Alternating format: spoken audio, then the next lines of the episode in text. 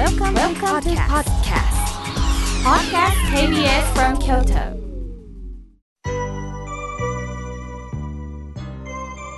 さあ、ここからはたくさんのメッセージをいただきましたので、紹介させていただきます。まずはじめに、えー、菊子さん、ありがとうございます。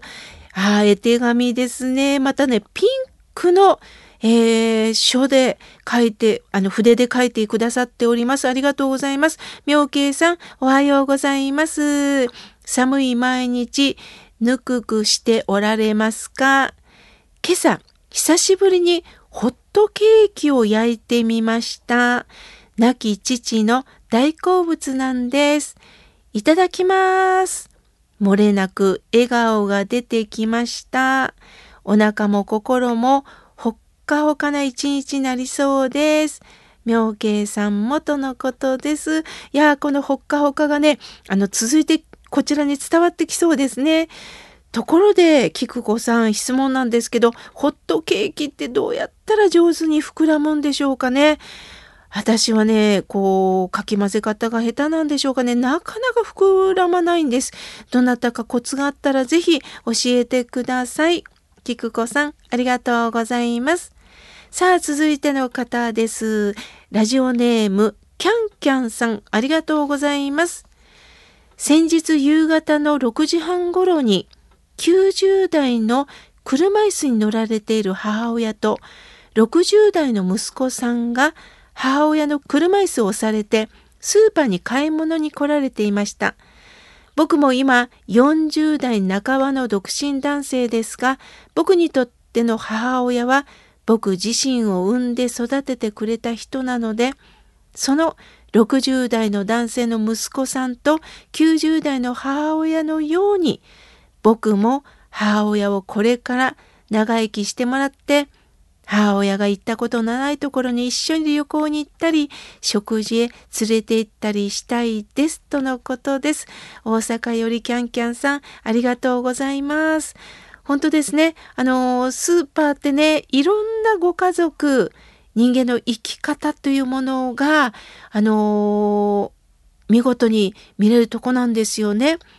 すると90代のお母様を60代の息子さんが車椅子を押しながら買い物をしてる。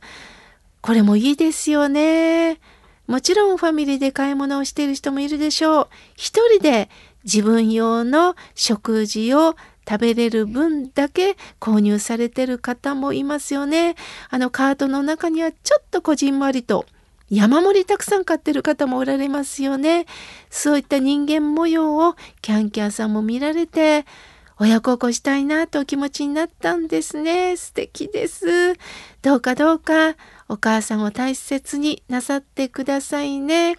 また、ほっこりできるお話をぜひ教えてください。私も心が笑顔になりました。ありがとうございます。さあ、続いての方です。大津の福ちゃんさん、ありがとうございます。いつも素晴らしいお話をありがとうございます。私は医者通いが続いております。これからもためになる法話をよろしくお願いいたします。とのことです。大津の福ちゃんさん、ありがとうございます。病院に通うことによって、ああ、人間も徐々に徐々に生老病死を生きるんだなということをね、感じられます。私の友人の医師が言っていました。今まで私は元気だと、ちょっと鼻高々に生きてた方が、病院に来るとね、謙虚になるんだよ。先生頼んますって初めて頭を下げてくれるんだ。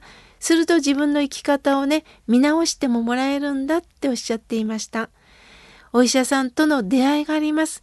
そこで一生懸命に、えー、本当にサポートしてくださる看護師さん、いろんな技術の方、職員の方を見ると、ああ、人間は一人で生きられないんだ、お世話になるんだって気持ちに、ね、なるんですよね。大津の福ちゃんさん、どうか体をいたわりながら、そしてお医者さんに、看護師さんに、それ以外の皆様にお世話になりながら、ぼちぼち生きてまいりましょう。ありがとうございます。さあ、続いての方です。メールをいただきました。ラジオネーム、昆布さん、ありがとうございます。妙慶さんの優しい語りとリスナーさんのいろんなお話を聞いて心が落ち着き温かくなっています。なんだかこの番組がつながってファミリーみたいで嬉しいです。プレゼントも応募させていただきますとのことです。わあ、昆布さん、ファミリーと言っていただいて本当に嬉しいです。あの、このメールをね、また井村屋さんや私たちスタッフと共有したいと思います。ああ、そうなんだな。縦じゃなくて横につながってるんだなっていうことをね、感じました。この番組はね、ちょっと前は曲も流してたんですよね。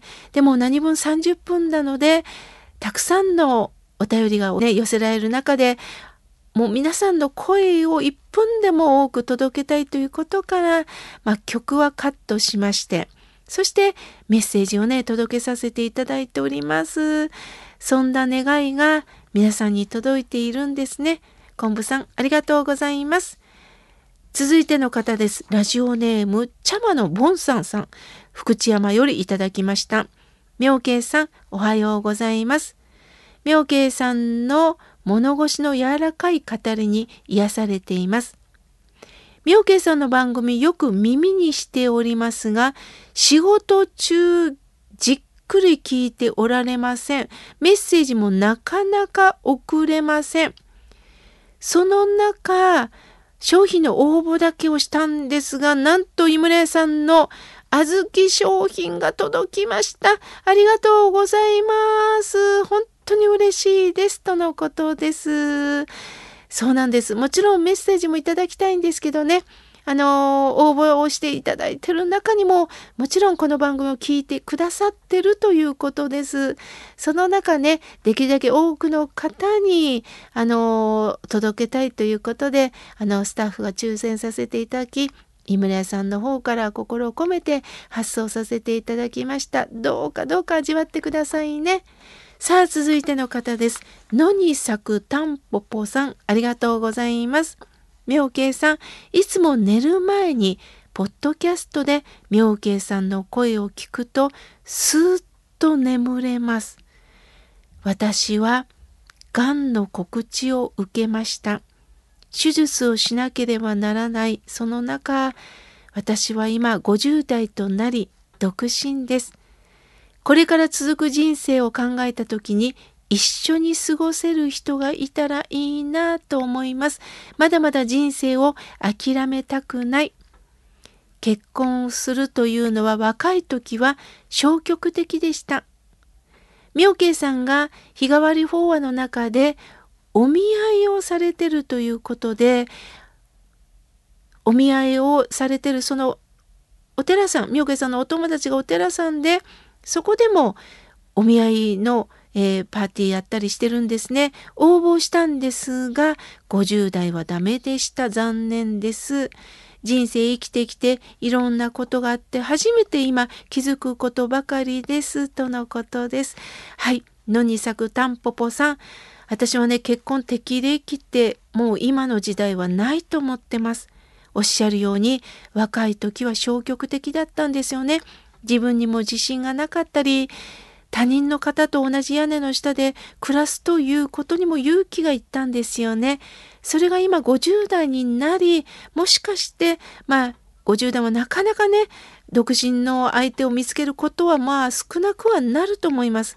その中今誰かと一緒に暮らしたいと思われたんですよね。実は私が過去を紹介させていただいた方で57歳の女性。相手の方は一度奥様を失ってる方だったんですが独身で60代の方がおられます。その方とあの出会っていただいたんです。今は2人仲良く旅に行ったりして楽しんでおられますのでどうかどうかご縁があることを念じております。体調のこともあると思いますが、出かけられる時はちょっと散歩するのもいいでしょう。どこで出会いがあるか分かりませんからね、どうか希望を持ってください。野に咲くたんぽぽさん、ありがとうございます。さあ、続いての方です。ジョージさん、いつもメールをありがとうございます。以前妙慶さんは答えられないこともあるとおっしゃっていましたよね。本当そうだなと思います。今日を充実にとのことです。ジョージさん、ありがとうございます。さあ、続いての方です。徳島より健二さん、ありがとうございます。妙慶さん、私は、えー、うさぎ年、今年は年男になります。母の7回忌を終えました。そして、その命日に見た夢が、母と大好きな日本茶をいただいている夢だったんです。私の母方はお寺なんです。物事をついた時からお茶ばかりを飲んでてコーヒーよりも日本茶を飲む私でもありますお茶を飲む前に目が覚めてしまいましたとのことです。そうですか。もうお茶もねビタミンが入って本当に美味しいですよね。もう日本人の体にぴったりですよね。そこに美味しいおぜんざいを食べるとまた最高ですよね。賢治さんようこそようこそ。無事お母様のお勤め法要のお勤めができてよかったですね。さて、続いて、長谷川さん。いつも封筒を、えわざわざ KBS 京都まで届けていただきまして、本当にありがとうございます。またこの文字を打ち込むのにものすごい労力がかかるんでしょうね。長谷川さん2通届けてくれてるんですが、これを紹介してしまいますと番組が終わってしまいますのでね、お名前だけ紹介させていただきます。本当にいつも番組まで届けていただきましてありがとうございます。そして、安弘さん、4コマ漫画をいつも送っていただきまして、本当にありがとうございます。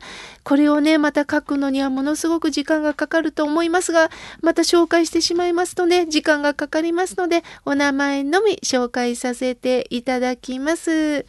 さあ、続いての方です。マッキキさん、メールをいただきました。妙慶さん、改めて、今年もどうぞよろしくお願いしますとのことです。こちらこそまききさん、よろしくお願いいたします。さあ、続いての方です。匿名でいただきました。妙慶さん、突然ですけれども、スマホ打つってご存知ですか？不眠、食欲不振。これはスマホの見過ぎ、YouTube の見過ぎでなる可能性があるんですって。ですから私は長く見ないようにします。妙慶さんも気をつけてくださいねとのことです。そうですか。私も知らなかった。あの、脳が疲れたり目が疲れるっていうのは聞いたんですけども確かにね今は何でもネット検索からいろんな情報が入って動画もね見れるんですよね。でも見過ぎも良くないですよね。気をつけなければいけません。ある時には空を見ながら、植物を見ながら、今日のダーウィンじゃないですけれども、自然と寄り添う時間が欲しいですよね。まだまだたくさんのメッセージをいただきましたが、来週紹介させていただきます。